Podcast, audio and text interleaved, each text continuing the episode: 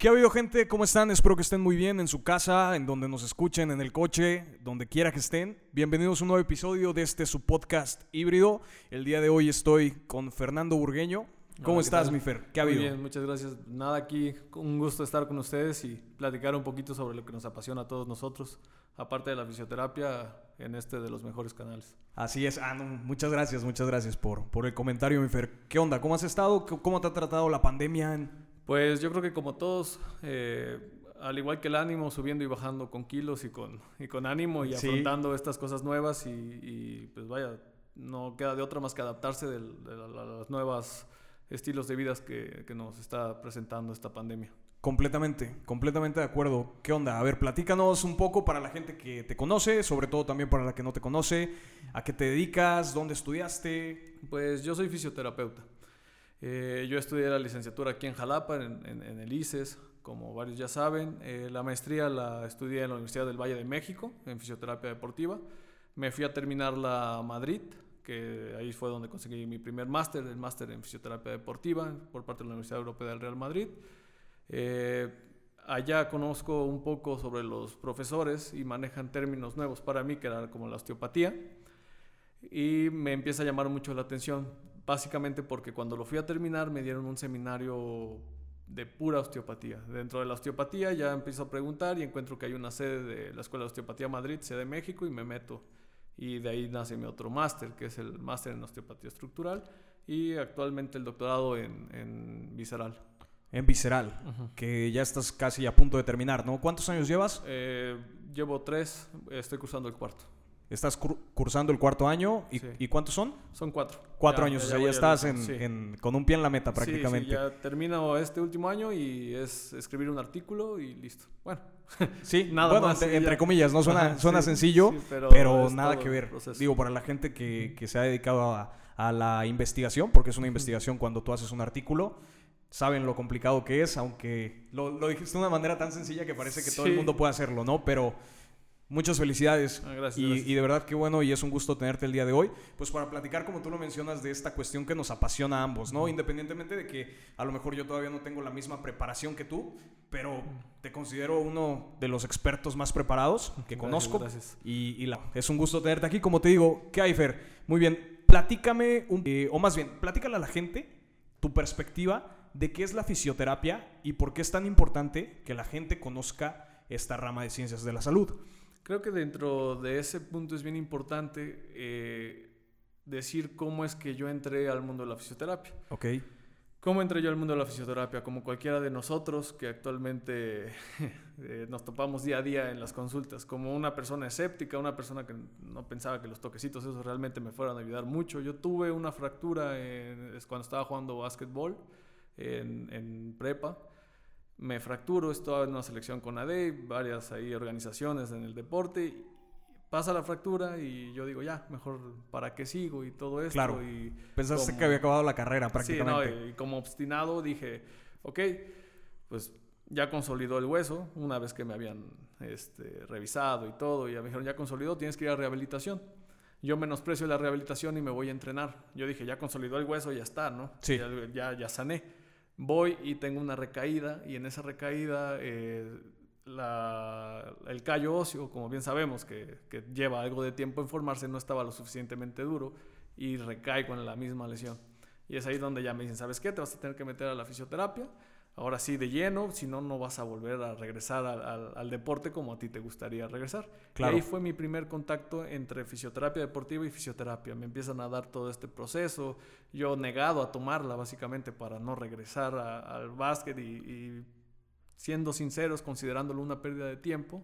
La fisioterapia, o sea, todo el proceso de rehabilitación lo estabas Así considerando una pérdida de tiempo. Claro, y, y Claro. pasé eh, todas las fases de duelo, casi casi decir, ¿sabes qué? Hasta aquí ya basta el básquet, mejor con que pueda caminar te vas bien y pues vaya, uno joven es muy dramático, ¿no? Entonces, pues pasan todas estas eh, etapas eh, dentro de la lesión. Conozco la fisioterapia, eh, la rehabilitadora se llamaba Fabiola, se llama Fabiola. Saludos, Fabiola, por si nos ves. Fabi, Acá está, sí. esta es tu cámara. Sal- Saludos a Fabi. Fabi fue prácticamente mi primera maestra dentro de la fisioterapia. Ok, Termino mi, mi prepa y en mi último año decido entrar con mi tío Carlos. Mi tío Carlos es un traumatólogo acá en Jalapa, eh, Carlos Burgueño. Ok. Y digo, quiero ver Saludos un poquito... Saludos también. y, y, quiero ver un poquito cómo es todo este rollo, ¿no? Claro. Y, y me meto y ahí fue donde ya vendí mi, mi, mi, alma. Me empiezo a empapar, me empieza a gustar y... Te apasionó. Exacto. Completamente. Y, y ahí fue donde conocí como otra pasión. De lleno siempre me apasiona el básquet pero gracias al básquet también conocí a la segunda pasión que hasta la fecha es la que practico, que es la fisioterapia. Sí, claro, completamente. ¿Y, y, y cómo de repente te diste cuenta que este proceso de rehabilitación te pudo, eh, o más bien te permitió reintegrarte a tu actividad deportiva, ¿no? Así es. ¿Y tuviste alguna limitante así? Que, sí, que el miedo. El miedo me hizo, fue como una sensación distinta entre el hecho de decir, ¿sabes qué? Quiero regresar para no perder un puesto en en el equipo, en, en, cualquier situación que se presenta. Era el último año de prepa, venían selectivos, venían becas también. Claro. Entonces yo lo que quería era reintegrarme lo más rápido posible, sin pensar en, las, en, en el costo de, de, regresar tan pronto. ¿no? Claro, y bueno, tú lo mencionaste, o sea, como fuiste muy, o condensaste muy bien la importancia de la fisioterapia y qué es la fisioterapia. Pero digo, a reserva de que por lo menos yo he visto desde, desde mi perspectiva que hay gente que no tiene idea de qué es a lo que nosotros nos dedicamos. Uh -huh. Y realmente eh, enfatizar esa cuestión de que, ¿por qué somos la última opción? Uh -huh. ¿Te ha pasado? A mí sí, me ha pasado claro. muy seguido, que de repente llega un paciente y, y, bueno, te llega contando el padecimiento que tiene y te dice, ¿sabes qué? Es que ya fui con el huesero, ya fui con el médico, ya fui con el quiropráctico uh -huh. y pues no me resuelven y completamente, eh, bueno, para empezar el huesero no puede como ejercer un diagnóstico, ¿no? Sí. Pero pues el médico da un, un diagnóstico médico el huesero, pues, perdón, el, el, quiropráctico, pues completamente ajeno también. Uh -huh. Y pues llegan con nosotros y, y, realmente pues depositan su última esperanza en uno, ¿no? Entonces, ¿qué piensas de eso? ¿Por qué crees que suceda esto? Que, que la gente no conoce realmente qué es la fisioterapia y sobre todo cuándo tienen que ir a un fisioterapeuta. Claro, ahí, ahí yo tendría como dos vertientes. La primera es la fisioterapia en México. Mi respuesta, eh, ya pudiendo haber estado un poco en España y todo esto, es la fisioterapia en México es muy menospreciada. ¿Por qué? Quizá porque seguimos un tanto vinculados al sector eh, pues, traumatológico y, y, nos ven como el complemento, no como algo claro. independiente al que tú puedas ir a pedir a un diagnóstico. Sí, y completamente. O sea, e, eso que mencionaste un punto que yo siempre eh, he estado no en desacuerdo, pero tampoco en acuerdo, porque no es que nosotros como fisioterapeutas seamos como el respaldo o como, como, digamos, como un escalón abajo del traumatólogo ni del médico rehabilitador, sino que vamos en la misma línea de defensa. Claro. O sea, ellos se encargan, digamos que, del trabajo, por ejemplo, el traumatólogo se encarga del trabajo, eh, pues ahora sí en cirugía, ¿no? De reconstrucción de tejido uh -huh. óseo, en este caso, de cuando hay una lesión, pues muy severa traumatológica. Y pues realmente el fisioterapeuta no tendría por qué quedar abajo si también es parte importante del proceso. Y sobre todo lo que mencionas, ¿no? O sea, nosotros le damos esa confianza al paciente de poder readaptarse y volver a su vida pues de forma cotidiana, ¿no? Claro, eh, este es un equipo y la situación aquí está en que la fisioterapia debe de verse como un tratamiento global principal, sobre todo en afectaciones menores. O sea, digamos, así como puedes tratar un traumatólogo o un esguince, sencillo y diagnosticarlo bien, un fisioterapeuta también lo puede hacer. Pero el principal problema y las causas que nos han ido rezagando un poquito en el sector salud es la que a veces no sabemos decir que no. O sea, cuando decir, ¿sabes qué?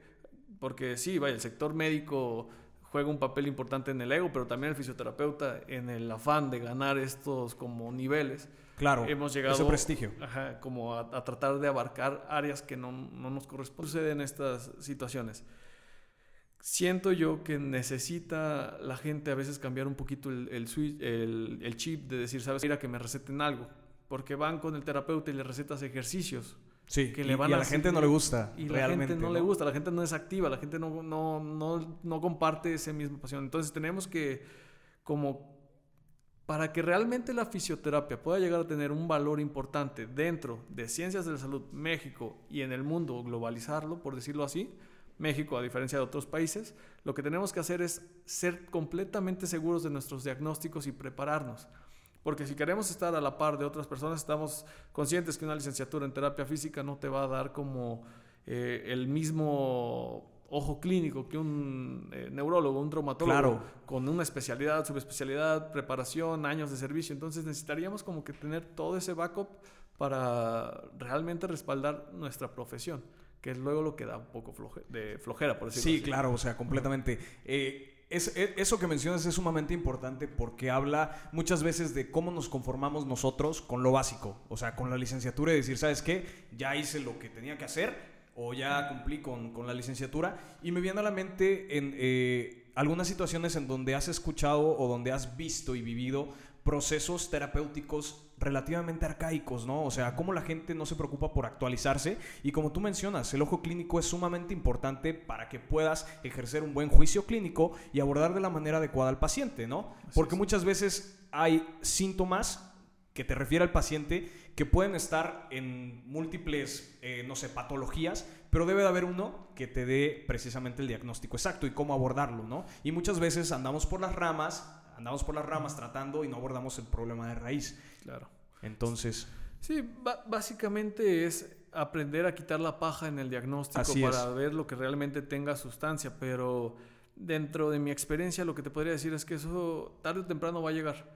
Y- sí, con la práctica. Y es quizá por eso que algunas personas siguen prefiriendo al huesero del pueblo que tiene 100 años de práctica, casi casi que pasaron eh, Sí. de la familia y la familia. Y, y- Fíjate. y no ha habido otra profesión ahí. Sí, fíjate que eso, eh, eh, digo, es algo curioso y es algo que me causa mucho risa, pero en una ocasión un cuate me hizo ese comentario, me dice, o sea, ¿tú crees que tus cinco años que llevas estudiando o seis que llevas ya ejerciendo o lo que tú quieras, dice, ¿tú crees que son, eh, se pueden comparar con los años que lleva, ajá, con los años de experiencia que se han transmitido de generación en generación con el huesero? Y, y me puse a analizarlo y dije, ok, o sea, a lo mejor el huesero no sabe lo que hace o no tiene idea de qué es lo que hace el fundamento fisiológico, anatómico, biomecánico, pero echando a perder se aprende. Claro. ¿no? Y a lo mejor ya domina algunas técnicas que no tienen ni idea de qué son, pero las realiza y funcionan. Así es. Entonces, digo, es, es una cuestión en donde caemos en el intrusismo, ¿no? El otro día eh, platicaba yo con un maestro que vino, el, el maestro Juan Carlos Guizar, eh, acerca del intrusismo en las profesiones.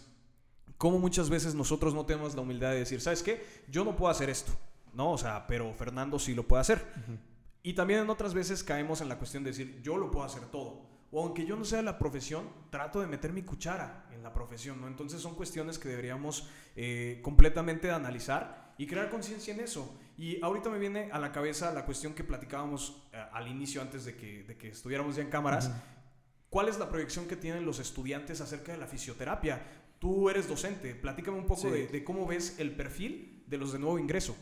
Pues mira, en cuanto al perfil de nuevo ingreso, lo que alcanzaría a apreciar es que son gente con mucha hambre de éxito. Claro. Pero a veces se les olvida que el éxito no es de la noche a la mañana y se va formando de poquito en poquito y que esta carrera es muy castigada. Con que hagas un error, con que cometas un error con algún paciente, eh, no solamente repercute de forma local, sino que esto va generando un eco muy grande en todos esos aspectos. Sí. Entonces, quizá lo que haría falta en estas nuevas generaciones es que desde pequeños o pequeños, considerando la carrera, ¿no?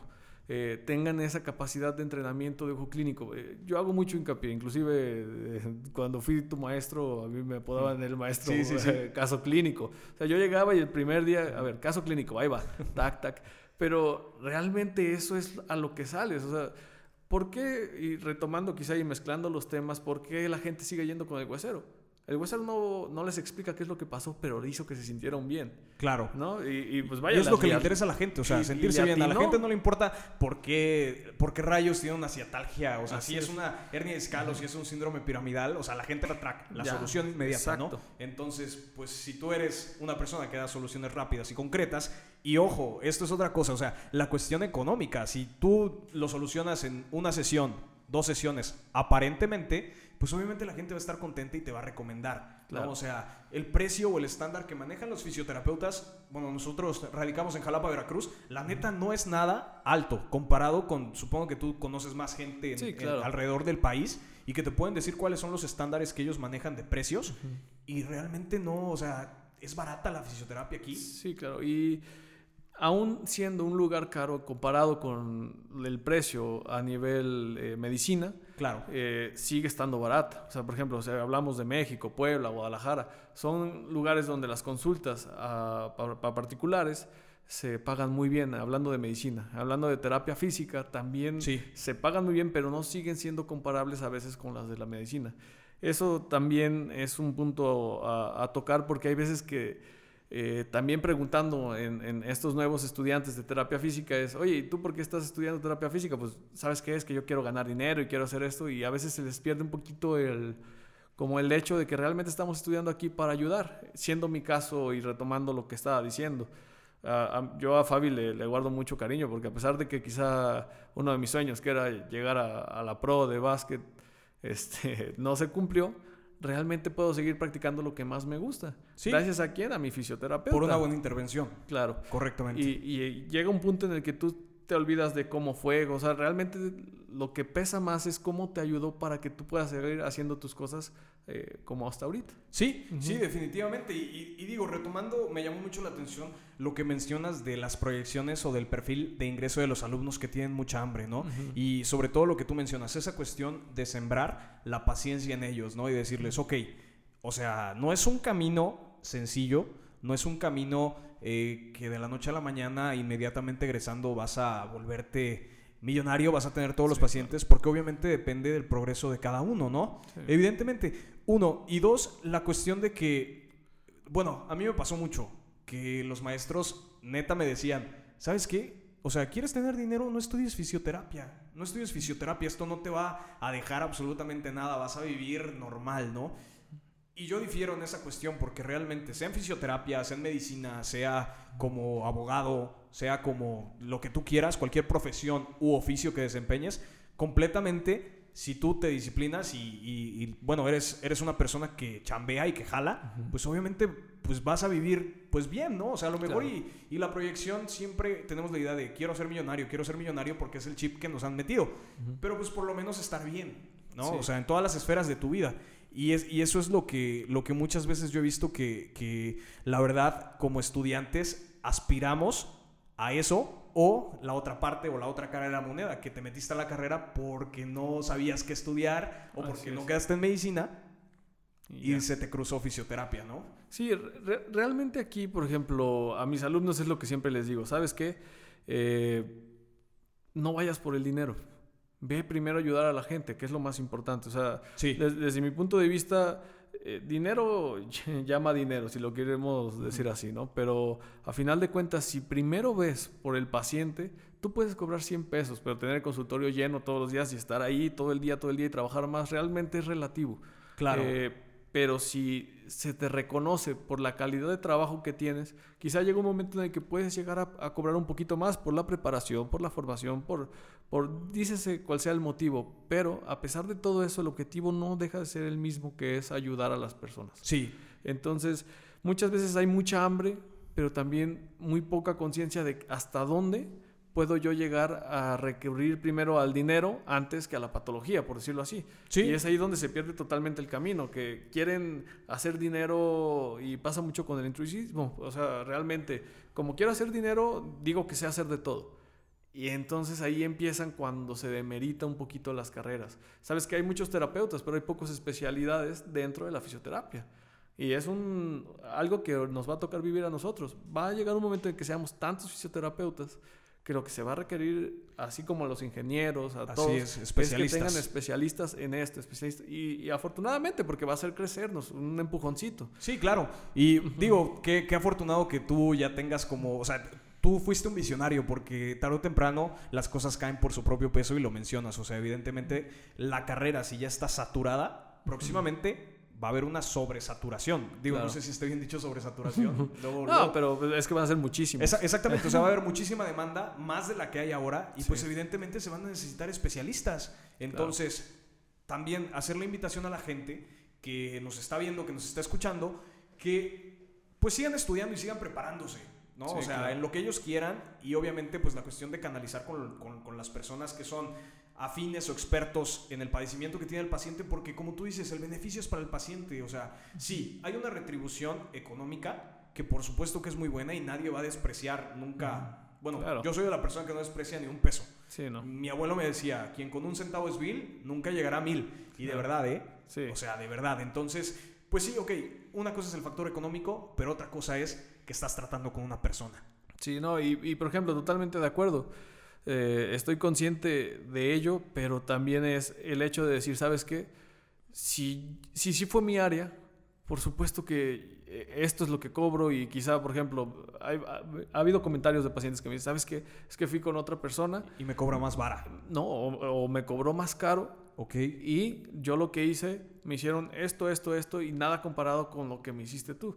Entonces, ahí hay dos vertientes. O sea, o te vas a tope y dices, ¿sabes qué? Yo quiero cobrar mucho porque yo sé mucho, porque he tomado tantos cursos y tratas de hacer eso, o simple y sencillamente te, te mantienes como en una posición en la cual ayudas, te ayudan y empieza como a fluir todo de forma adecuada. Sí, correctamente.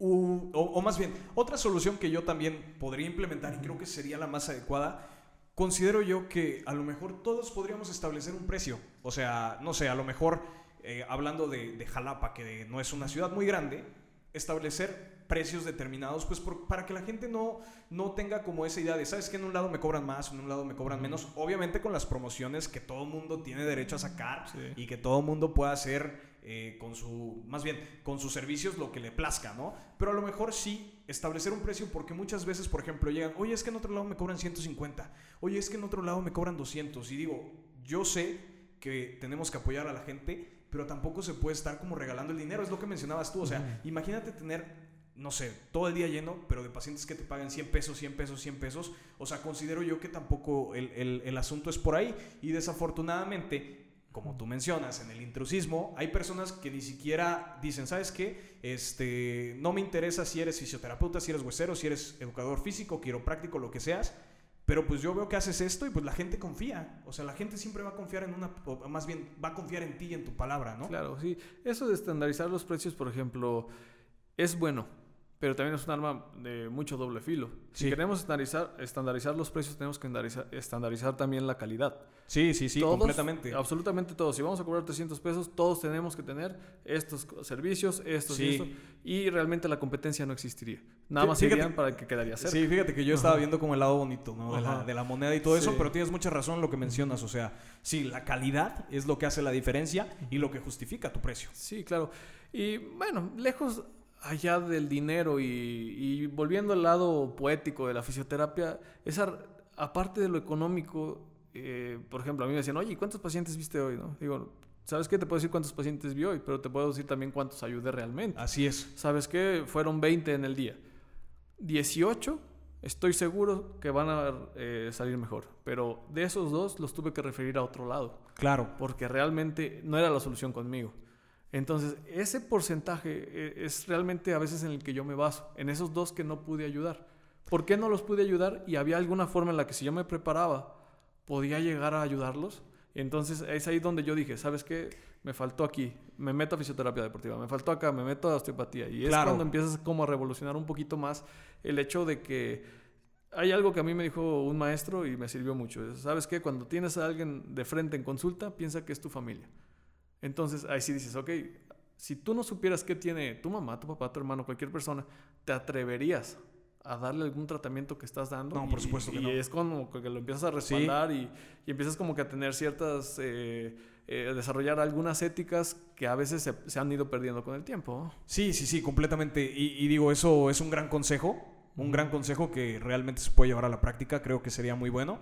Y también mencionaste lo más importante, al menos para mí, ver más los progresos que los ingresos. Así es. Y honestamente, mi Fer, pues de verdad muchas gracias por, por venir. Digo, a lo mejor eh, son pláticas que nos podemos explayar muchísimo tiempo y lo, lo veníamos platicando. Digo, ¿por qué no hacer a lo mejor un contenido, no sé, cada 15 días? sí, no, Sobre yo- fisioterapia, puede haber gente que, que realmente le interese. Estaría súper chido que nos sentáramos a platicar cada 15 días. Digo, a lo mejor no siempre frente a cámaras, pero por lo menos contenido como pues, para Spotify Sí, o algo claro, así. sin ningún Estaría problema. chido, ¿no? Porque es algo que, la neta, me gusta tu pasión cómo, cómo hablas de lo, que, de lo que te gusta y sobre todo de lo que tienes conocimiento. Entonces, estaría excelente. No, con todo gusto y este, inclusive si, si la gente que llega a escuchar esto quiere decir, ¿sabes qué? Un poco más profesional o un poco más sobre estos temas o algo. Sí, también. Yo estoy totalmente abierto a lo que me digas y aquí estamos para apoyarnos. Estaría súper chido, digo, que la gente, eh, no sé, hiciera como, como algunos comentarios con respecto a cosas que le puedan interesar, ya sean fisios o sean personas ajenas a la fisioterapia, pacientes en este caso, pues estaría súper chido, ¿no? Sí, no, yo desde el punto de vista que ustedes quieren, que sea si eres fisio y quieres saber, no sé, oye, ¿cómo le hiciste para llegar acá? O escuelas o esto. Claro, estoy totalmente sí, to- todo suma completamente. Entonces, Fer, muchísimas gracias. No, al contrario, gracias a ti, Sammy, y pues un gusto estar acá. No, muchas gracias. Gente, pues esto fue todo en este episodio de Híbrido, el octavo. No hay octavo malo, vamos muy Sí, bien. vamos Ahí vamos. Si hay alguna persona que quiere venir a compartir su profesión o su trabajo, con todo gusto estamos en la mejor disposición. Estén muy bien, espero que estén muy bien, que estén pasándola súper bien en casa. Síganse cuidando, lávense las manos y nos estamos viendo en su podcast híbrido. Chao. Hasta luego.